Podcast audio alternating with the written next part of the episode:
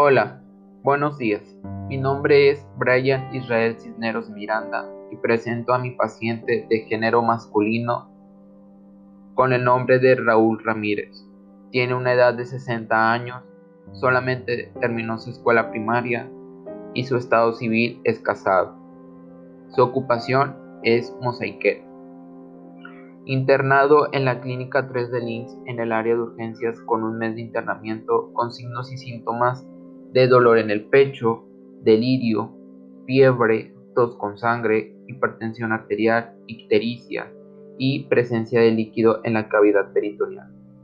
Y su diagnóstico médico es cirrosis hepática. Sus antecedentes heredofamiliares, su padre con, con la enfermedad de diabetes mellitus e hipertensión arterial, la cual nunca se trató y a su tiempo de evolución de estas dos enfermedades fue de 10 a 15 años aproximadamente, y murió a causa de esto, ya que nunca tuvo un control. Su antecedente no patológico refiere que el paciente fuma por lo menos de 10 a 15 cigarros al día, lo cual duró 15 años fumando. El consumo de alcohol, el paciente refiere que toma todo tipo de cerveza, lo cual actualmente sigue tomando. Su antecedente personal patológico el, paciente le diagnosticaron neumonía a los 54 años de edad y nunca tuvo un tratamiento.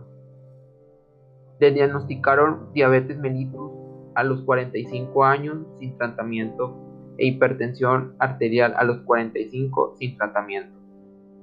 La persona refiere que hace seis meses empezó a bajar de peso, acompañado de náuseas e incluso vómito, en repetidas ocasiones. Hace dos semanas presenta isnea, aumento de volumen abdominal.